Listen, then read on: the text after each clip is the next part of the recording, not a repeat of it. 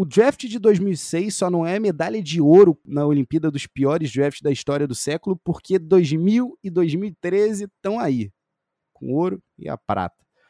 Mas esse bronze não representa o quão bizarro foi esse draft. Talvez o draft mais esquisito, com o talento mais questionável, top to bottom. Quando você vê um top 5 e que seu primeiro jogador é um ala pivô que não gostava de contato e queria jogar afastado da cesta, a ideia sua apelem hoje, né? Em 2022. Talvez alguém tenha nascido na era errada. Enfim, e apesar de Lamarcus Aldridge ser o colírio para os nossos olhos, a sequência seguinte é terrível. Um bust icônico que nem mesmo ter o bigode mais sensacional do começo dos anos 2000 o salvou de uma carreira tenebrosa. E aí você vê também um cara que foi nichado pouco tempo depois que a Amnesty Clause entrou em vigor. E para fechar tudo, o nosso escolha número 5 era um cara que atendia pela alcunha de bordo de o locatário? Isso é sério?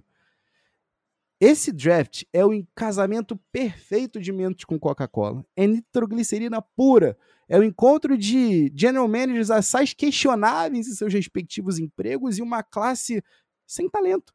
É, é isso mesmo, sem talento. É claro que a gente tem os nossos preferidos aqui a colar, a gente tem os nossos que se salvam, temos os sleepers da classe, mas você não está pronto para essa jornada 16 anos no passado. Então, fica tranquilo que eu, Otávio Ribeiro e o Flávio Meirense vamos estar tá aqui do seu lado o tempo todo para te lembrar de nomes como Jake Sam e Guilhermo Dias.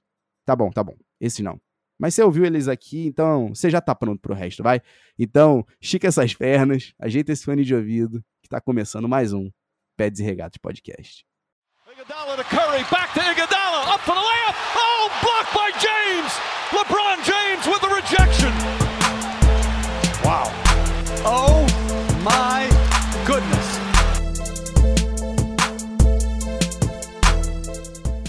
Salve, salve, querido ouvinte! Esse é o Peds e Regatas Podcast. Eu sou o Flávio Merencio. E eu sou Otávio Ribeiro.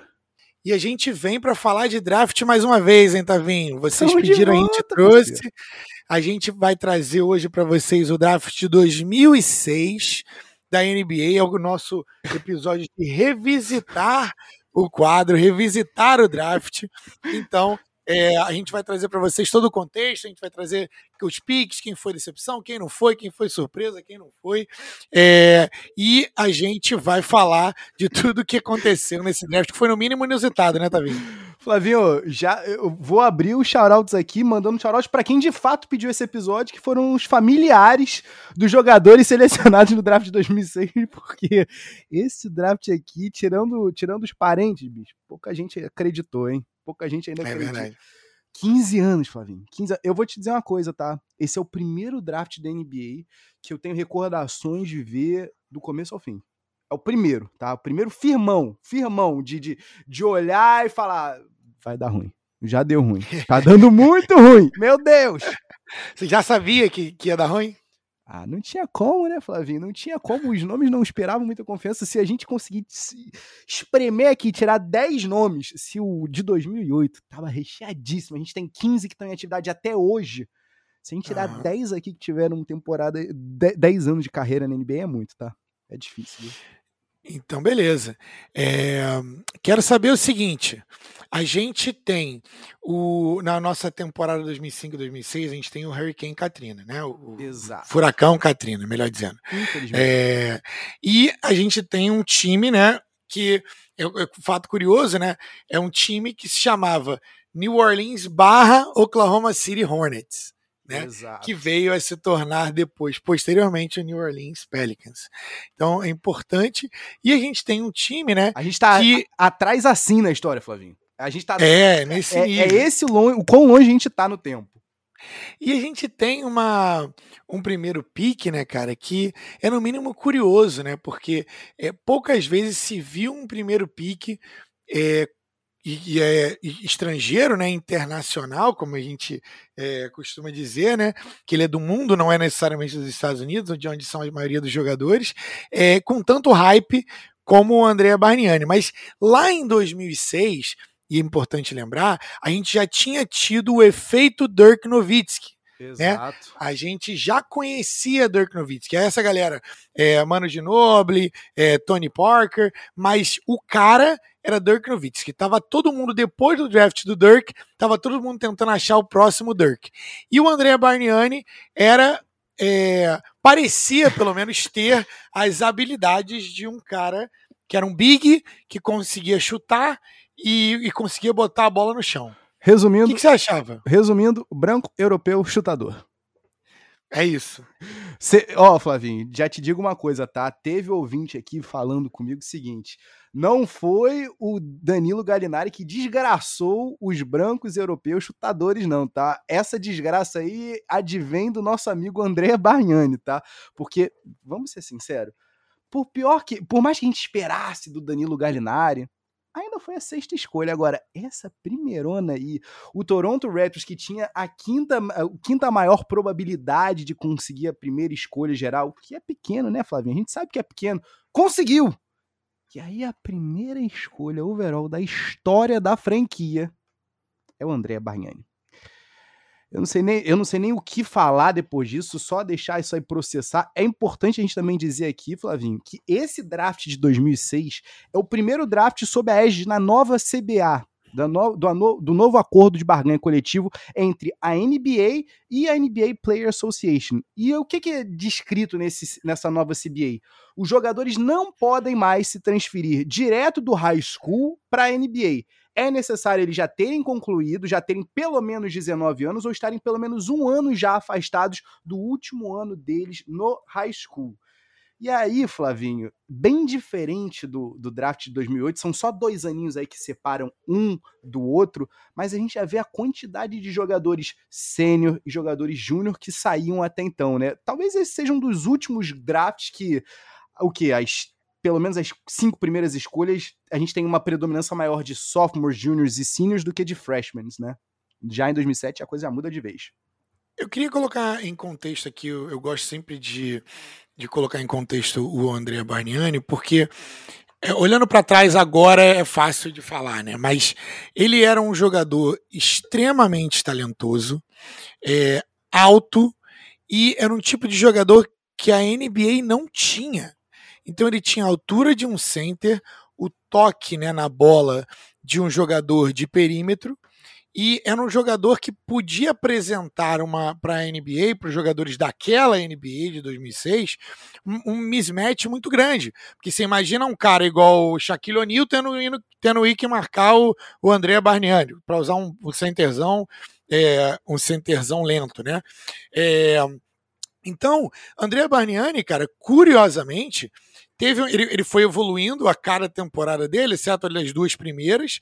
É, nas duas primeiras ele não conseguiu ir tão bem quanto esperado, estava em adaptação aí, né? Então, uhum. 11 pontos na primeira temporada, 10 pontos na segunda, muito poucos rebotes, isso era uma das grandes críticas que eram feitas em André Barniani. Soft. De depois, na terceira temporada, 15 pontos por jogo, com 40% de bolas de três, quase 41%, e aumentou o rebote para 5, conseguiu aumentar também o número de minutos jogados.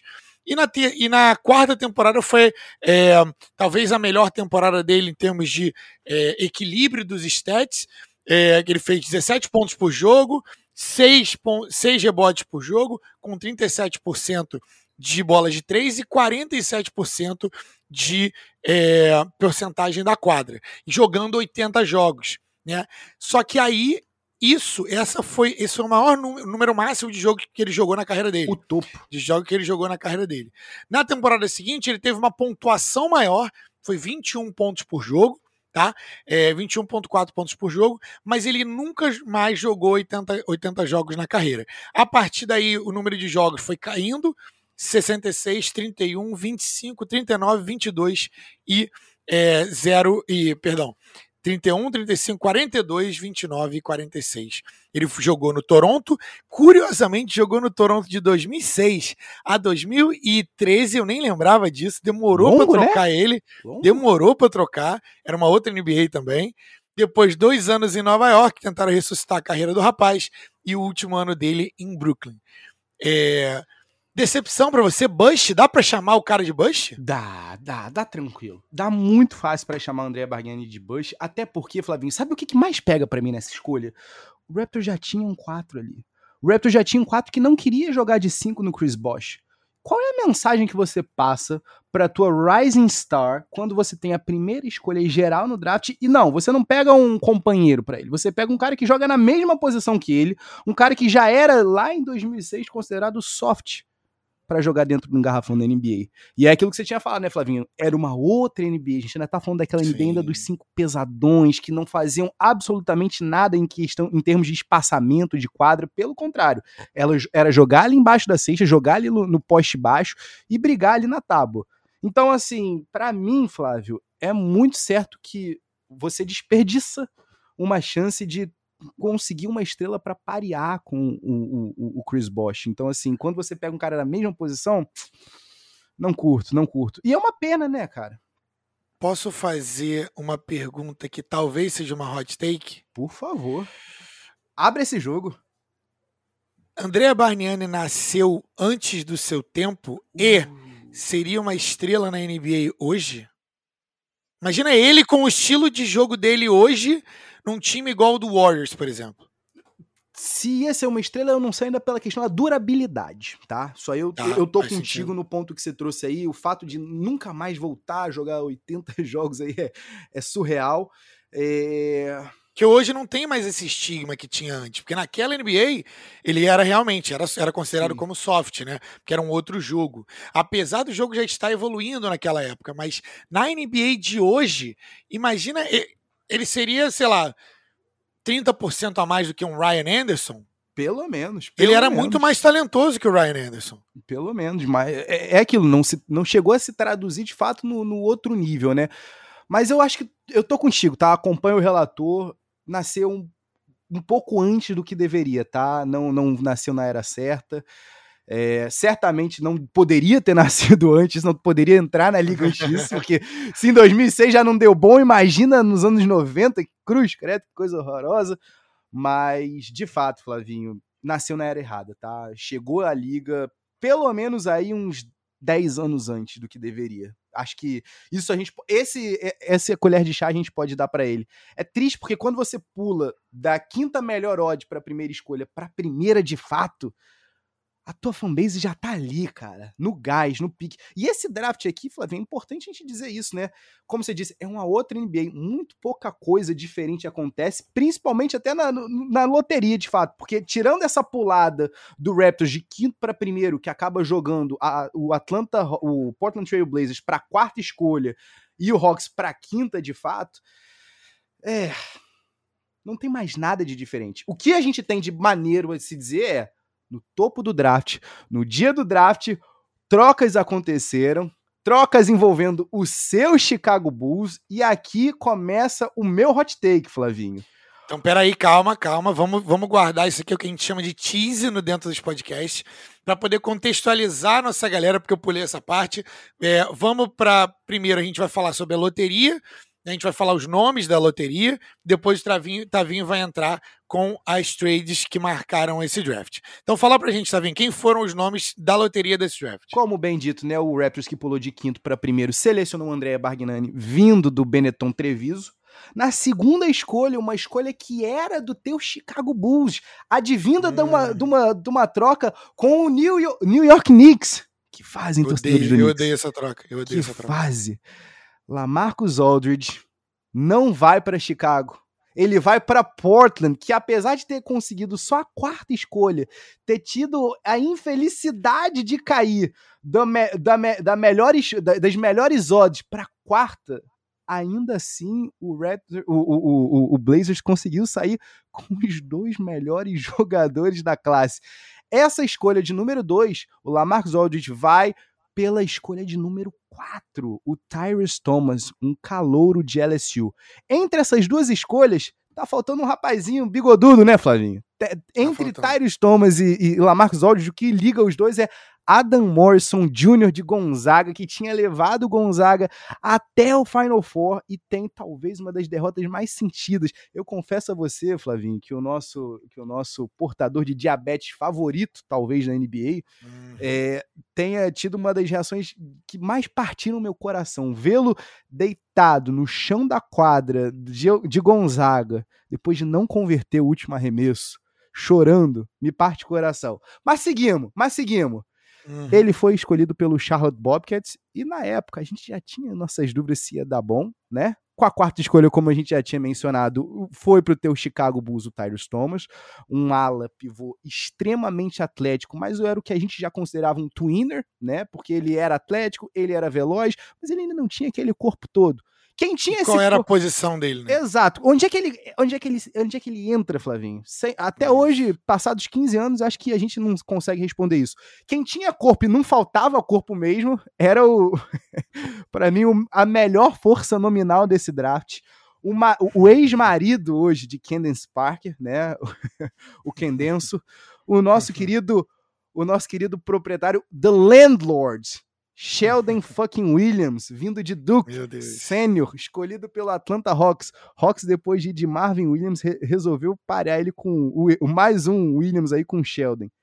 Na sexta escolha, Flavinho, numa escolha que deveria ser. Cara, que manta que, quantas mantas o Portland Trail Blazers aplicou nesse draft. Selecionou Brandon Roy, o Minnesota Timberwolves, senior vindo de Washington, né? Washington, por favor, não confundir com Washington DC, a gente está falando de Washington da outra costa americana, Washington lá em Seattle, certo? O estado onde, onde se encontra Seattle. Brandon Roy foi, foi selecionado para o Wolves, mas nunca chegou a jogar pelo Wolves, porque o o Blazers deu mais uma manta, mandou a escolha de número 7, o Randy Foy, que eu e você, Flavinho, que eu sei, amávamos, senior uhum. de Vila Nova, apenas numa, numa troca bem, bem, bem direta, né, Flavinho? Nada, nada muito, muito complicado. Foi Brandon Roy pela escolha de número 7, o Randy Foy, Ralph Lafraentes, Dan DeCal, que tinham vindo numa troca pelo Sebastian Telfair e o Theo Ratliff lá no Boston Celtics. Flavinho, não preciso nem dizer aqui quem que saiu, saiu-se melhor, por mais que a gente goste do nosso amigo Randy Foy, tá? Na oitava é, escolha.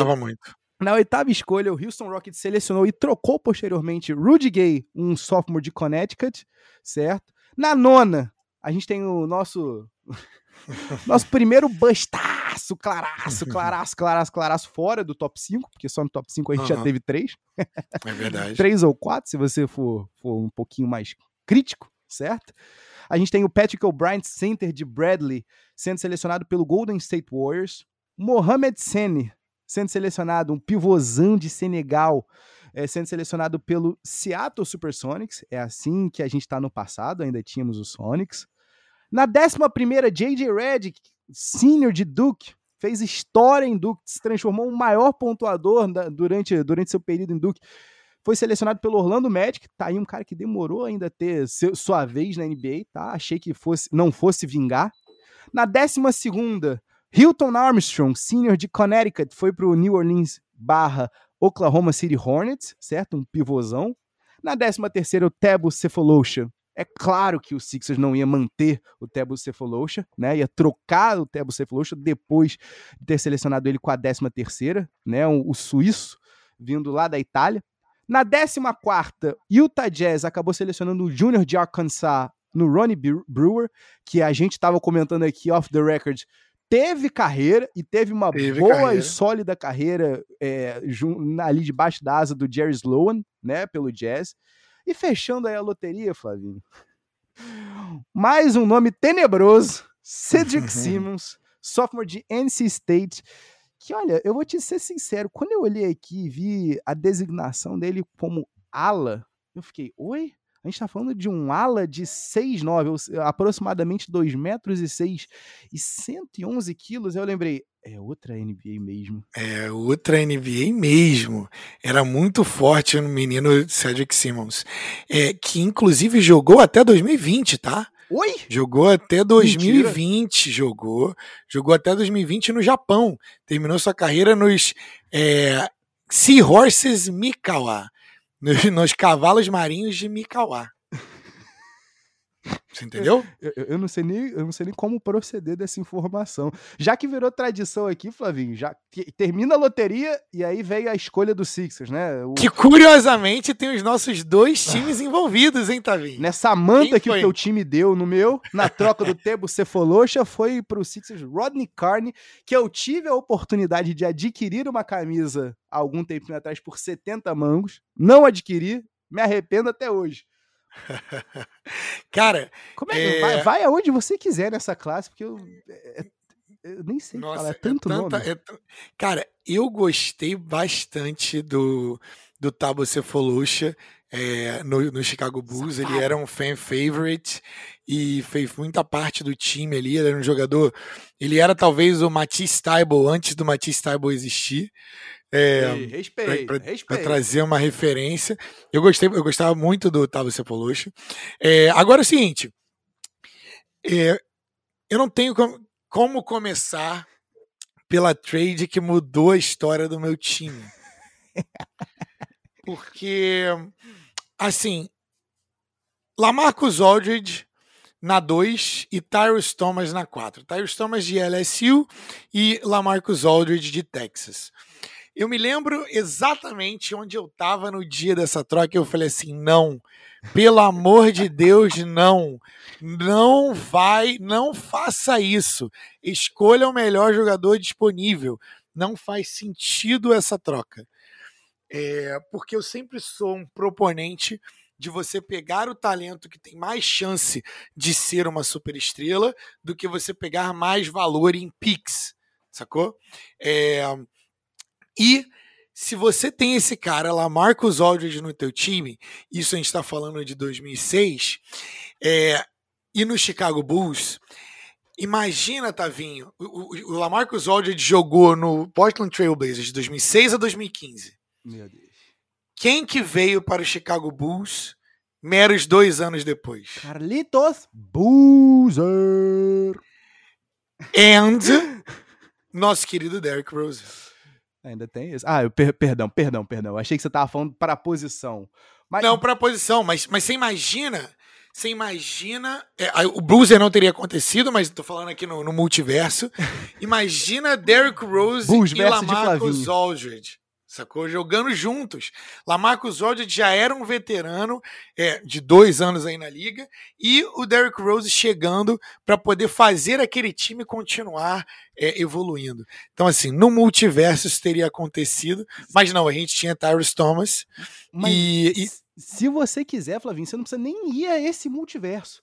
Pensa comigo aqui, Kirk Heinrich, Ben Gordon, Luol Deng e Lamarcus Aldridge já dava um caldinho naquele leste ali que não tinha ninguém, vai? E Lamarcus Aldridge era um homem mau, tá? Lamarcus Aldridge era um jogador que você podia colocar para mim. Eu coloco como super estrela, porque esse nível de pontuação e entrega, é, ele era é, um dos jogadores mais talentosos da, da posição dele. É, no auge teve 23 pontos por jogo na temporada de 2014-2015, por sinal, a última temporada dele dentro de Portland. É, e talvez um jogador sub, subvalorizado até por jogar em Portland. E a, não, não tá tanto no centro da mídia ali, ele sempre ficou escondido ali da galera. É, então, assim, isso eu não tenho como começar por outro lugar, mas outra coisa que eu queria chamar a atenção é o que poderia ter sido, né, cara? Porque o, o Lamarcus Aldridge jogou, começou essa carreira, ao invés de jogar com o Derrick Rose, né, ele foi jogar com o Brandon Roy, que era muito talentoso, também era um cara que podia ter sido super estrela se tivesse mantido mais ali. É, Brandon Darrain Roy é, era um jogador que teve muito problema com lesão, curiosamente com o joelho também, é, mas que no seu auge é, era um homem mau também, né? Ele durante dois anos ali ele era dominante junto com Lamarcus Aldridge. Então, para mim, é, esses são os caras que mais me chamam a atenção. B-Roy, The Natural. É, eu vou dizer uma coisa para você, Flavinho. O meu hot take é o seguinte: nos últimos 15 anos de NBA, não existe classe que você guarda mais ressentimentos do que a classe de 2006, tá? Porque se a gente tem aí cinco, quatro jogadores, né, que de fato se transformaram All NBA players, né, cinco All Star, a gente tem no máximo muito, mas segurando muito, três jogadores que a gente vê uma carreira inteira sem ressentimentos. Porque, como você bem trouxe, o Lamarcus Aldridge passou a vida dele inteira no Blazers é, sem o real reconhecimento que merecia. A gente, hum. inclusive, é, eu, eu, participo também do Nulário, e a gente chegou a comentar quando o LMA fez aquela aposentadoria no finalzinho da temporada 2019-2020, né, por conta da, do, uhum. dos problemas do coração que ele tinha, né, antes dele retornar para o Brooklyn. E a gente ainda chegou a, a, a, discutir o seguinte: seria que Lamarcus Aldridge tá ali no, no panteão dos maiores Blazers de todos os tempos? E a galera nunca vai olhar para ele com esses olhos, mas ele tem os números, ele tem os anos, ele tem a torcida com ele mas ainda assim é uma carreira de ressentimentos. Da mesma maneira que Brandon Roy. Brandon Roy, a gente se esquece, mas numa época que o, o alarmador era o sonho de toda a franquia, Brandon Roy chegou ao ponto que só estava atrás de Dwayne Wade. A gente se esquece, mas era um two-way player. Era uhum. fenomenal vê-lo. E pra galera que gosta do, do game winner, do, do Damian Lillard contra o, o Houston Rockets lá em 2012, volta pro game winner de quatro anos atrás, do Brandon Roy em cima do mesmo Houston fucking Rockets. Uhum. É uma pena esse homem não ter tido os joelhos, porque era talvez ele estava se encaminhando para roubar talvez o lugar de Dwayne Wade, tá? A gente tá falando é desse nível, esse é o quão bom Brandon Roy era. Eu vou te dizer que poucas lesões da NBA moderna me, me tiram tanto o sorriso do rosto quanto essa do Brandon Roy, Flavinho. Mas para mim, tirando Rajon Rondo, tirando Kyle Lowry e tirando o próprio Paul Millsap, tá? Que, vamos ser sinceros, não tem um título para chamar de seu, mas tem uma carreira aqui para um, uma escolha 45, né, de draft 47. é Opa, 47 de draft é icônica. Mas tirando esses Sim. três caras, eu te desafio a dizer qual outro jogador da classe não tem um ressentimento. É, eu vou ter que discordar é, de você por uma coisinha. Diga. Porque você esqueceu de citar o campeão oh. PJ fucking uh, Tucker. É verdade, achei que você fosse falar do JJ Redick. De Texas, o Júnior de Texas naquela época, para o Toronto Raptors, que é um jogador que é, cavou a sua vaga na liga é, de forma muito única. guerreira e muito lutada e muito única e provou o seu valor na liga é, através de fazer todas as coisas que ninguém queria fazer. Só que ele fazia todas as outras coisas que não era pontuar, ele fazia muito bem. Então, PJ Tucker tem todo o meu respeito, além de ser o maior colecionador de tênis da NBA que eu conheço. É muito difícil ele, alguém ser um GOAT de colecionador de tênis maior do que o PJ Tucker. Uma história rápida, é, é cortesia do nosso amigo Filé. É, filé com fritas, grande abraço. Também Salve, ávido, ávido escutador ouvinte do nosso podcast. O, o PJ Tucker tem uma história curiosíssima que ele tinha, ele conseguiu acesso a um tênis do Kobe Bryant que era um de um. E, e, e, de, e o Kobe Bryant chegou para ele e falou assim: Meu querido, como é que você conseguiu esse tênis aqui? Ele, então, eu tenho meus contatos, eu nunca revelo meus contatos. Então, assim, se o Kobe Bryant surpreendeu como que ele conseguiu o tênis, que o Kobe Bryant tinha o um de um, né? Como que ele conseguiu um outro? Fica aí o questionamento.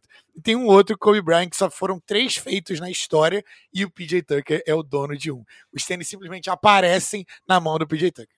Curiosidade aí pra vocês. Inacreditável, Flamengo. Você trouxe aí, é verdade, talvez seja a carreira mais mais Celso Roth dessa classe, de fato, porque você vê, selecionado em 2006 pelo Toronto Raptors, e ele passa, Flavinho, apenas, apenas seis anos fora da liga, brigando entre Apoel Holland, Donetsk, Bnei Sharon, Aris Tessakolonic, sei lá o que, Sutor Montenegrano, Piratas de Quebradillas, Brosso Baskets, até voltar para a liga no Phoenix Suns.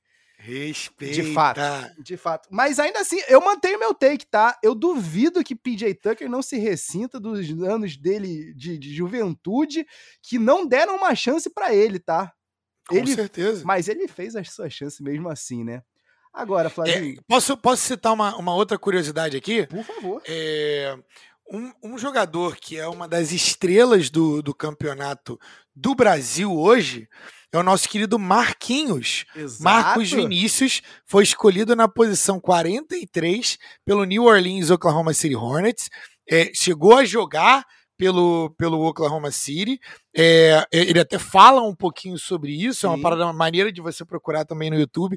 Ele fala um pouquinho sobre isso, de como foi a carreira dele. A crítica na época a ele era favorável, Sim. mas ele acabou não dando certo e, e, voltou ao Brasil e é um dos jogadores é, de expressão aí do, do basquete brasileiro até hoje, jogador de seleção brasileira e tudo mais. Se você tem a oportunidade de ver, Mar, de ver Marquinhos, seja no Maracanãzinho, seja em qualquer arena do Brasil, não perca, tá? Não perca porque a gente tá falando de um cara que foi selecionado há 15 anos atrás, que continua sendo um dos grandes destaques da, da do, do nosso basquete canário, né, Flavinho? E você vai ter um pouquinho da dimensão que, peraí, se esse cara joga um bolão, mas não é pouco não, é um bolão mesmo, ainda hoje, né, do alto dos seus 37 anos, como é que não devia ser, mesmo naquela época de, de, de, de, de vacas Imagina. magras da, da NBA, imagina você não ter espaço ali, pra tu ter uma ideia, pra ter uma ideia. E essa era uma época que a NBA tinha talvez uma, um declínio de talento, é, porque eram os anos, o início dos anos 2000 ali até essa época aqui de 2006, é, e esse draft eu acho que reflete um pouco isso a falta de talento. A gente teve muito jogador que não deu certo aqui, cara. A, a gente foi achar talento, né, de, all, de nível de All-Star, Rajon Rondo, como você falou, na pick 21, Kyle Lowry na pick 24, e depois o Paul Millsap na pick 47. A gente só teve esses jogadores, além de Brandon Roy, como a gente já falou, e Lamarcus Aldridge como é, All-Star ou e All-NBA. É, All-NBA, Lamarcus Aldridge e Brandon Roy, Rajon Rondo e Kyle Lowry, e o nosso querido Paul Millsap como All-Star. E, cara, um jogador que me surpreendeu nunca ter tido um All-Star Game, nunca ter participado de um All-Star Game, é do. Rudy Gay. Rudy Gay. Verdade. É, fala um pouquinho pra gente, cara, do, de como que foi a evolução da carreira do Rudy Gay, duas vezes campeão de. duas vezes campeão olímpico, tá? Rudy Gay em 2010 Sim. e 2014.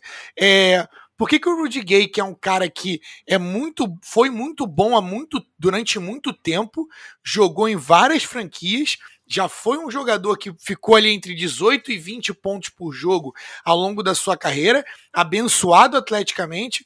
Por que, que o Rudy Gay não é mais reconhecido, cara? Flavinho, o Rudy Gay não é mais reconhecido porque ele principalmente ele se tornou o jogador da ineficiência. Lá nos anos de 2006, entre 2006 e 2013, o período da carreira dele do Grizzlies, era o período que o Grizzlies não era o grit and grind, não era o Grizzlies uhum. que a gente se acostumou, né, na década seguinte. E você tinha o time que tinha o pontuador nato, que jogava para si, mas não jogava uhum. para ninguém mais. E por mais que ele tivesse essas médias aí, como você bem trouxe, né, Flavinho, de até 18 pontos por jogo, ele chegou a bater aí na sua segunda temporada 20 pontos por jogo. É, não, não, não traduzia aquilo em vitória, não traduzia aquilo em melhorar os companheiros de equipe. E aí, Flavinho, criou-se essa peixe do jogador ineficiente que trabalha para si e ponto. E aí não melhora nada, Flavinho, quando você manda o cara pro Toronto Raptors e as coisas começam a mudar lá em Memphis. E não melhora nem um pouco quando você manda o cara do Raptors pro Sacramento Kings e as coisas também começam a mudar lá em Toronto. Então, assim, essa peixe ficou. E você, quando vai para um Sacramento Kings, e o, o, o Rudy Gay passou quatro anos em Sacramento, guerreiro, uhum. conseguiu ficar um período cheio. Uhum. E só lá em 2017, quando ele vai para o San Antonio Spurs, que a gente começa a dar o devido valor que o Rudy Gay merece, vai, porque tudo bem, não é a estrela, mas numa classe extremamente escassa um cara que tá aí até hoje 15 anos e sabe exatamente onde ele tem que se posicionar em quadra. Eu acho que com o Popovich, né, isso aí ficou mais claro da gente compreender, tanto que ele recebe depois um contratinho aí agora em 2021 para jogar pelo nosso querido Dan, Dan, Dan Snyder, né? Não, Queen Snyder, perdão. Dan Snyder é o, o dono tóxico lá do, do Washington Football Team, é, do Queen Snyder.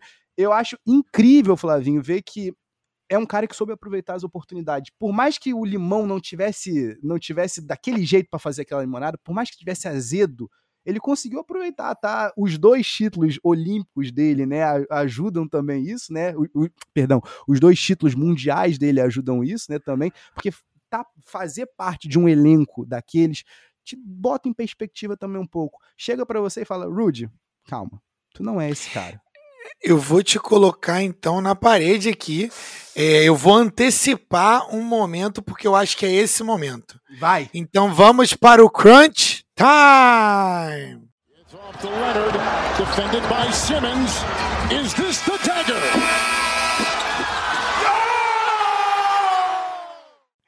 Então eu queria agora, é, meu querido Otávio Ribeiro, eu queria saber de você o seguinte: se eu te falasse um jogador que tem 17 mil pontos na carreira, 6 mil rebotes, 2 mil assistências, junta isso com 1.100 steals, 1.100 roubadas de bola, é, perdão, 1.100 roubadas de bola, isso, e 760 bloqueios. Um cara que jogou mais de 33 mil minutos na liga e que tudo isso com 45% de aproveitamento de quadra e 35% de bola de três na carreira.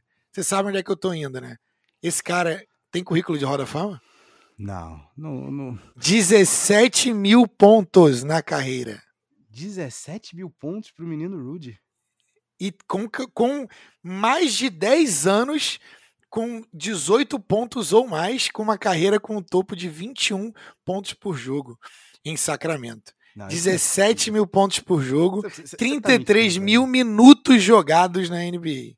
Meu Deus, gente. Não é possível que ele não tenha algum recorde em alguma franquia, porque Olha. É, só no Grizzlies ele jogou muito tempo. É, foram sete aninhos aí no Grizzlies, mas ó, vou te dizer uma coisa, Flavinho. Esse é o caso clássico do. Os números não mentem, mas eles não falam a história completa. Eles não contam para você. Ninguém vai olhar pro Rudy Gay e pensar, pô, esse cara aqui é um sure thing Hall of Famer, um first uhum. ballot, ou até mesmo second ballot. Sei lá, não tem como. Você olha pro Rudy Gay e é o, o perfeito jogador ordinário o perfeito jogador ordinário para mim. E é exatamente. Ordinário! Aluninha! Ordinário! Flavinho, olha só, eu vou dizer pra você que me surpreendeu. Só, só por você falar isso, eu já poderia botar aqui o Rudy Gay na, minha, na surpresa da classe. Mas a surpresa para mim da classe aqui, Flavinho, só pelo que você disse aí, só os números que você trouxe do Rudy Gay, podia ser muito bem a minha surpresa da classe, mas não a surpresa da minha classe é, vai, pro vai pro terceiro armador daquele time de Vila Nova do Jay Wright, tá? Que curiosamente, Flavinho, era o menos badalado dos três. A gente, como já mencionou, né, tinha no Randy Foy o grande, a grande estrela daquele time de Vila Nova, tanto que é a escolha de loteria dessa, dessa, desse time maravilhoso do Wildcats. Você tem o Alan Ray, né? o que, que, a melhor coisa que a gente pode falar da carreira da NBA do Alan Ray é que o nome dele é invertido da Ray Allen. né? Mas ainda assim você tem. Ele ainda era o, o, grande matador de bola daquele time do Wildcats, mas desde o começo o Jay Wright falava: vocês não estão olhando pro meu menino Kyle Lowry. Vocês não estão olhando para o meu segundo anista. É claro que o Alan Ray e o, e o nosso querido Randy Foy vão trazer aí as atenções, porque afinal de contas são dois seniors. Mas a estrela mesmo, in the making, que a gente tem aqui é o Kyle Lowry. E na época não parecia isso, né, Flavinho? Porque afinal de contas, a gente está falando de um armador com um certo sobrepeso, um armador uhum. que demorou até a tua primeira chance na, na, na, na liga, mas que quando o, o, o Daryl Morey faz a troca por ele, o Daryl Morey fala até hoje, é a troca que ele mais gosta de ter feito, à frente até mesmo da Harden Trade. Isso já diz uhum. muito, né, Flavinho? Passados 15 anos, a gente pode ter certeza que a gente está falando de um Hall of Famer aí da classe. Sim. A gente está falando, talvez, do maior Raptor da história. Foram nove uhum. anos no uhum. Toronto Raptors. E claro, né? Tem um Larry O'B para chamar de seu. Tem surpresa uhum. maior para você nessa classe, Flavinho? Cara, eu acho que não, é, principalmente pela evolução do, do Kyle Lowry, cara. A, a, carreira dele é claramente uma crescente, ele evolui todos os anos.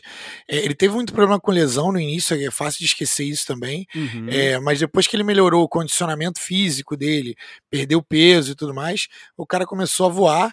É, e todos os anos o cara melhorou. E até chegar, ele saiu de 5 pontos por jogo para 22 pontos por jogo é, em 2016, 2017, quando já estava por ali, sei lá, no auge dos seus 29, 30, 31 anos. Então, assim, é, não tem a data de ah, o aniversário direito dele, mas assim, é um cara que evoluiu o tempo todo e hoje em dia ainda joga um bolão. Até ano passado, é, esse ano, É, o cara fez. É, até ano passado ele fazia 17 pontos por jogo, é, 39 pon é, porcentagem de 3 e 43 pontos, 43 porcentagem de quadra. Então, para mim, não tem surpresa maior. É, é, sigo o relator. Dito por Mike Krzyzewski e o Jim Belheim, né, que era o assistente técnico dele, do, do, do Coach K em 2016 na final, o o, o, herói não visto, o melhor jogador de todo aquele time campeão contra a Espanha, cara inacreditável. Mas, Flavinho, vamos lá. Já que a gente falou de surpresa, o tiro certo aqui, a gente pode dizer aqui o LMA, tá? Eu, para mim, pelo menos, é, é, o tiro mais do que certo dessa classe. Mas eu quero que você Será? Quem, se não for quem é, se não for quem é, for quem é, para mim é mais o, o, o, o tiro certo por eliminação do que qualquer coisa aí. É, é porque eu acho que a gente precisa dar esse troféu para outra pessoa. Me diga. Porque não tem como um jogador vir de Louisiana Tech, entendeu? Para o Utah Jazz e ser um All-Star. E ele jogou em times muito bons, tá? Ele fez, fez parte integrante de times muito bons, como aquele Utah Jazz e como aquele Atlanta Hawks que encantava todo mundo. A gente, inclusive, falou de um dele num outro podcast. É, cara, ele era parte integrante e ela ele era undersized, ele não tinha altura de pivô, Continua tinha sendo. quase a altura de é, jogador de perímetro e rebote era dele, tá? Era uma máquina de duplo-duplo. Se você não sabe de quem a gente está falando, é claro que a gente está falando do jogador menos lembrado, talvez, da história. Poucas pessoas se lembram que ele estava, inclusive, nesse draft. Eu não me lembrava. Você vê que eu falei agora há pouco na 45 e foi na 47 escolha. Paul Millsap. Que carreira maravilhosa. All-Star, tá? All-Star Millsap, tá? E, e, digo mais, tá, Flavinho? Até mesmo naquele time do Denver, que apesar de não ter ido tão longe assim quanto esperado, desenvolveu um papel importantíssimo. Mas eu não diria que ele é o tiro certo, porque ele é na 47 ali na zona ali do agrião, o que vier é lucro, tá? Mas fala para mim, Flavinho. A gente tem tanta decepção aqui que eu sei uhum. que é difícil, mas eu vou te pedir para elencar uma. A grande decepção da classe. Vai! A grande decepção dessa classe. Cara, eu tenho um nome. E é um nome só. Para mim se chama J.J. Redick. Por quê? Uh! E aí vou explicar por quê. Ele era um senior de Duke, tá? Que é uma das universidades que são powerhouse, que é uma powerhouse. É, ele era um jogador que parecia, ele era talvez o mais pronto para a NBA. Ele foi pego numa posição do draft é, foi muito criticada porque ele caiu dentro do draft, ele era esperado ser selecionado ali no top 5 daquele draft, tá? E, e, isso é importante, a galera esquece disso. All e ele timer. foi um jogador que demorou muito para pegar no tranco. Ele já tinha quatro anos de universidade e ele só dá para falar que ele veio para a liga de fato em 2012, 2013, quando ele fez 15 pontos por Orlando. Depois ele se tornou o J.J. Redick que a gente conhece, um especialista de bolas de três, mas esperava-se que ele fosse mais do que isso, porque ele era mais do que isso no college. então é um, tá aí para mim. O senhor é um brincalhão isso é um brincalhão numa classe com Tyrus Thomas, numa classe com o proprietário, o, o, o, o locatário, The Landlord, the landlord Sheldon, uma classe. Porra, Flavinho, você sabe que eu tenho meu, meus percalços aí com o J.J. Redick e eu tô uhum. 100% de acordo contigo quando. Peraí, no período que o, que o Stan Van Gundy jogava com um, um centralizado e quatro abertos, no período que o Magic chegou às finais, o J.J. Redick mal saía do banco. Ok, decepcionante. Ok, mas não tem como dizer que dessa classe inteira, o cara que ainda está em atividade hoje. Não, não, você tá brincando comigo. Você tá brincando comigo. Ele tá em atividade agora com, na ESPN falando com o Steven A. Mas é, se a gente for falar de maior decepção, talvez seja o André Barniani, mas o cara teve 14 pontos por jogo, então é difícil, né? Eu já falei da, da minha decepção com o Tyrus Thomas no início do cast. É, e assim, não tem, não tem, eu não tenho como expressar o como poderia ter sido. Mas é, você, você tá certo, porque o J.J. Redick teve uma carreira. Mas se a gente for falar de bust, essa classe inteira é um bust, né? Essa personificada. Não, fa não fardou, né? Eu falaria até do Shannon Brown, mas eu não vou, me recuso a falar mal dele, afinal de contas a gente tá falando de um bicampeão aqui da NBA e o único jogador dessa classe que possui uma jersey, tá? Possui uma jersey número 12 de Shannon Brown, tá? Inclusive essa vale, vale a história aqui, uma amiga da minha, da minha avó na época, né? É sempre bom lembrar lá em 2007, 2008, não, 2008, 2009, agora isso, 2009, na realidade. Ela foi para os Estados Unidos e né, naquela época, né, Flavinho? Todo moleque, uhum. pô, quer a camisa de quem? Quer a camisa do corpo, camisa do corpo. Pô, ver aquela jersey linda, purple and gold, maravilhosa. Eu esperava 24? Eu esperava, eu recebi a metade, recebi a metade com 12 do Shannon Brown. Mas tá lindo, tá ótimo, evento de colecionador, mas eu vou te dizer uma coisa aqui para você, Flavinho. A minha maior decepção dessa classe não tem como não ser do meu menino Randy Foy, tá? Era para ter jogado mais do que jogou, teve condições de estar bem sucedido, recebeu a chave de mais de uma franquia e nunca foi adiante. Talvez no melhor período de sua carreira ele foi um jogador, ah, ok, né? Deu para deu pro gasto aí, deu para rotação vindo do banco no Denver. Mas era um cara para ter carreira até hoje, infelizmente. Mas quem eu sinto mais saudade, quem você sente mais saudade aqui, Flavinho? Pode, pode abrir o coração. Dessa classe aqui, não falta gente aposentada. Para mim só tem um nome e o nome dele é Brandon Roy. Não tem outro. É, não tem outro nome, acho que você vai concordar comigo. Não tem. É, é, o, é o que poderia ter sido, né? Ele teve quatro anos ali de.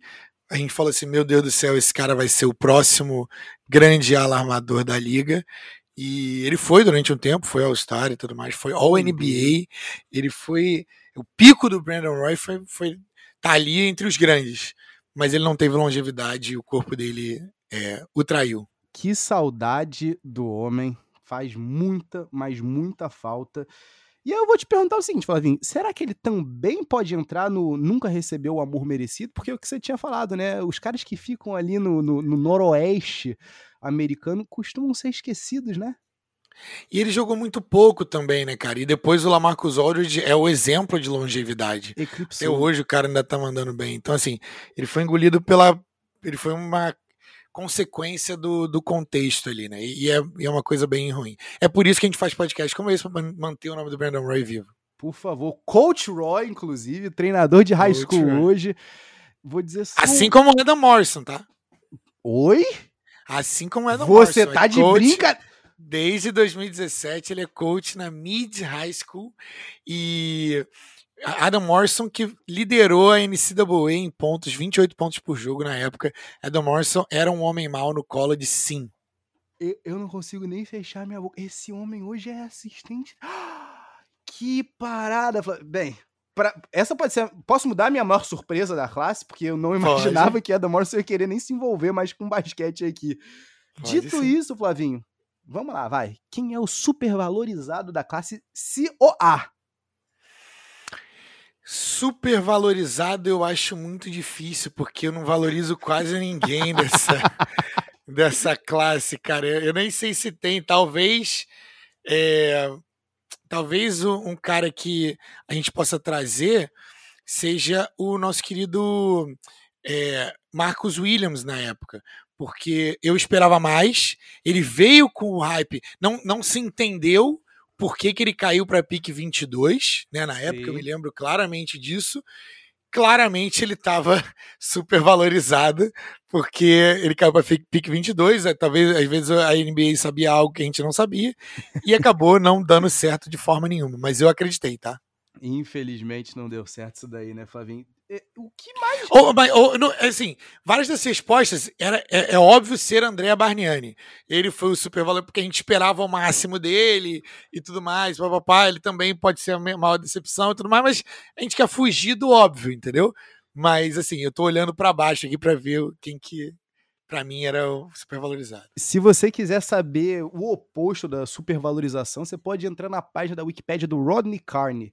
É tão desvalorizado o garoto, Flavinho, que na foto da, da Wikipédia dele é um 3x4. Não é nem uma foto completa. É um 3x4 de uma foto cortada que com certeza tem mais umas 78 pessoas né, na fila do, do, do, do, do desemprego ali com ele. Eu posso trazer duas coisinhas aqui que eu sei que você gosta disso? Por favor. Rodney Carney jogou até 2018 com seu último time sendo, me desculpa aí a pronúncia, galera, Toyotsu Fighting Eagles de Nagoya. Entendeu?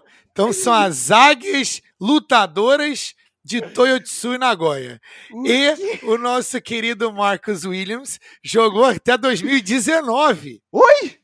No Stockton Kings da NBA G-League. tá? Então, assim, tava jogando até agora, depois de jogar em Piratas de Quebradilhas, que jogou, que, onde jogou PJ Tucker, ele jogou também no Stockton Kings, terminou sua carreira ilustre de 2016, teve 13 anos de carreira para o nosso querido Marcus Williams e 12 anos de carreira para o nosso querido Rodney Carney. Eu, eu não sei nem como proceder aqui, tá, Flavinho? Isso coloca em perspectiva, né, cara? Tudo que a gente acha em termos de talento. Porque a gente fala, pô, esses jogadores busts e não sei o quê. Mas esses caras, eles têm nível de basquete para jogar no mundo inteiro. Só que na NBA é a, é a melhor liga. Então eles acabam não tendo espaço aqui, mas eles jogariam e às vezes são estrelas e têm pro protagonismo em times do mundo todo. Isso bota em contexto o quão bom esses caras que não foram aproveitados para a liga, tem cara aqui que nunca jogou na liga e que era estrela lá fora. É, Flavinho, eu vou dizer para você que quanto ao Rodney Carney, a última vez que eu fui assombrado por esse nome foi quando o, o finado Delaware 87ers selecionou ele no draft de 2015 da, da ainda D-League, tá? Foi a última vez que eu fui assombrado por esse, por esse fantasma. Mas, Flavinho, como já virou tradição aqui pra gente, para fechar essa classe maravilhosa, por falta de adjetivo sincero. quando tiver tudo fechado mesmo, quando não tiver mais nenhum jogador dessa classe jogando basquetebol, a classe de 2006 da NBA vai ser lembrada por ser a classe do Lamarcus Aldridge. não tem, não tem como. Não tem como falar que não é Lamarcus Aldridge. Ele foi e é o maior jogador dessa classe. E apesar de nunca ter sido campeão, ele é o maior jogador dessa classe. Para mim, não há, não há o, o, não é perto do segundo lugar. Aí você, aí bem, pro ouvinte aqui, essa possivelmente pode ser a última edição do Pés e Regatos Podcast, porque eu estou indo exatamente nesse momento a uma localização não, não muito bem discriminada no bairro do Catete, convidar, Flavinho, não é uma briga, eu estou convidando ele para trocar socos comigo, porque... Cinco minutinhos sem perder a amizade. Sem perder a amizade. Só, só, na, só, só cinco minutinhos. Porque não é possível que a gente vá falar em dois, da classe de 2006 antes de tocar. A gente vai falar de Lamarcus Aldridge antes de tocar no nome do greatest rapper of all time, o campeão Kyle freaking Lowry. E digo mais, tá, Flavinho? Quando tudo tiver nos livros, quando a gente olhar para os títulos, a gente vai também lembrar do Ray John Rondo na frente do Lamarcus Aldridge. Ô, louco, isso é hot take, hein?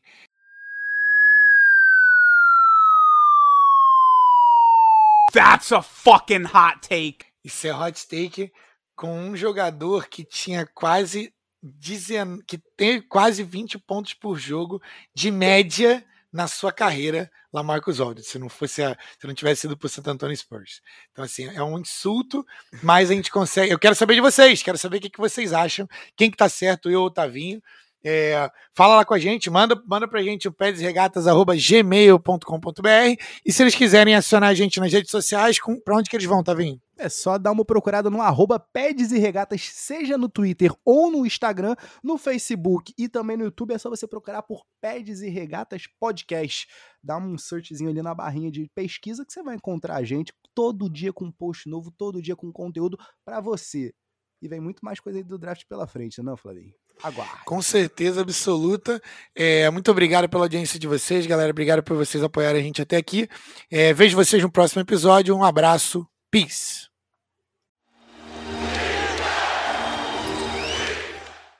A gente vai ficando por aqui, galera, mas não deixem de nos procurar em todas as plataformas de podcast, YouTube, Instagram, Twitter, Facebook, através do arroba Pedes e Regatas. E para você que tem escutado a gente, tá curtindo, não deixe de se inscrever no nosso canal, não. E compartilha com teus amigos, tá? Ah, e compartilha com a gente o que, que você tem achado. Óbvio. Isso aí, como é que você faz? Pela nossa mailbag no pedsregatas.gmail.com. Repetindo, pedsregatas.gmail.com. Agora eu fui, galera. Até semana que vem. Abraço. Tchau.